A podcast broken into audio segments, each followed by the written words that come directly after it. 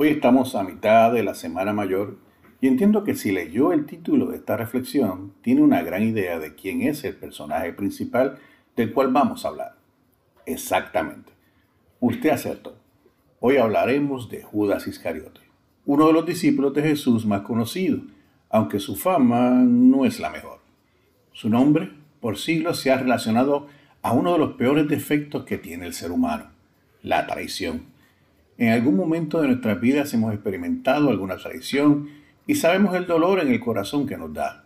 Pero si somos más sinceros, también en algún momento, ya sea por la razón que sea, tristemente hemos traicionado a alguien. Y ni pregunto las veces que hemos traicionado a Dios y a su iglesia. Entonces, esta porción bíblica trae en ella mucho más que un relato de un complot para apresar a Jesús y cómo es descubierto. En estos versículos podemos ver cómo nuestra naturaleza humana puede actuar y la reacción de Jesús ante ella. Naturaleza que nos acompaña y en muchas ocasiones domina y nunca podremos disponer de ella. Una traición es una falta de un compromiso ya establecido, una infidelidad a otra persona. En el caso que revela estas citas bíblicas, Judas actuó por su parte de manera muy personal, sin respetar ni cumplir la relación maestro-discípulo que tenía. Su fidelidad de cerca de tres años a su maestro fue olvidada ante su deseo personal de riqueza. Su ego fue más fuerte que todo lo que había visto, aprendido y experimentado, acompañando a Jesús en su ministerio por la tierra. Pero esta es la primera parte de este drama interesante.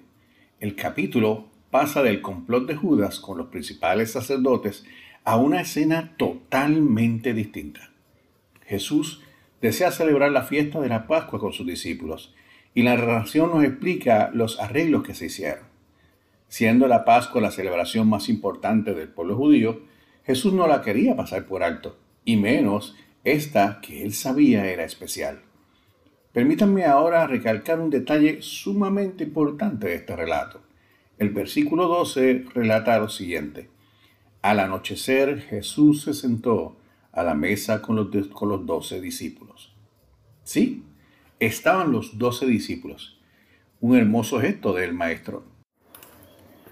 Allí se sentaba con todos los discípulos que en las próximas horas saldrían despavoridos ante su arresto. Con el líder que él mismo designó, que luego lo negaría tres veces, y allí estaba sentado quien lo entregaría a las autoridades. Pero para Jesús esto no era nuevo. Ya se había sentado con pecadores en varias ocasiones anteriormente. Sin embargo, aquí había una diferencia. Todos le habían conocido como a ningún otro. Eran sus discípulos, sus amigos, su familia. El dolor de la traición es más profundo.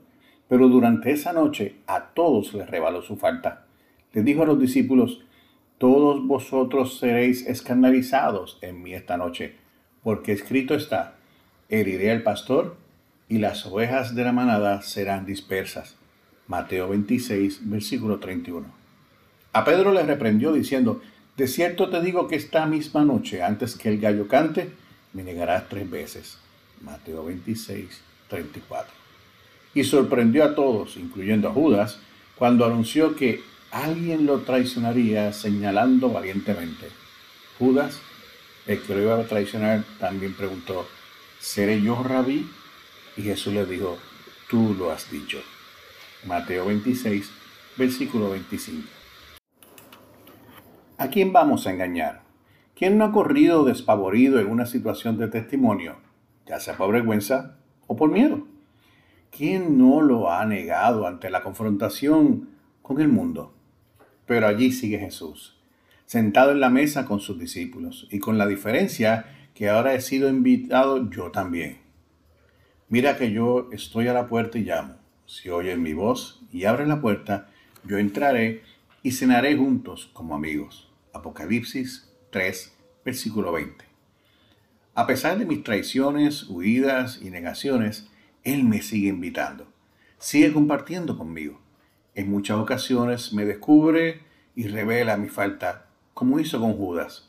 Sin embargo, su gracia, cubre mis faltas y pecados. Él nunca abandona la mesa. Al contrario, se queda sentado y me trata como su amigo.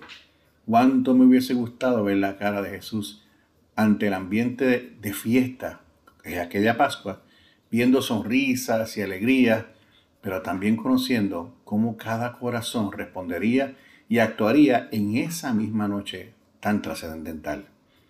La gracia de Dios inundaba aquel aposento de discípulos, discípulos imperfectos, a minutos de fallar gravemente, y por eso los invitaba a compartir la mesa, igual que lo sigue haciendo ahora. Pero hoy también me intriga el corazón y el sentimiento de Judas al encontrarse descubierto por su maestro. El asombro al descubrir que no hay nada que podamos ocultar a él.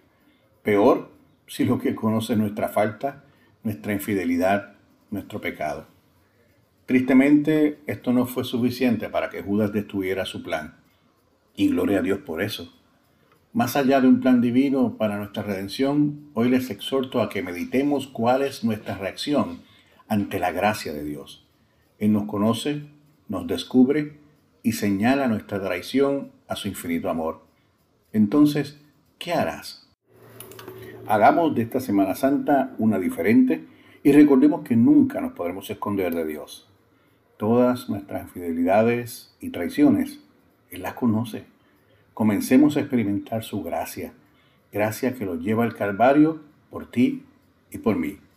Te invito a que vuelvas a sentarte a la mesa con Jesús y mirarlo cara a cara, perdonado por su gracia. A Él sea toda la gloria.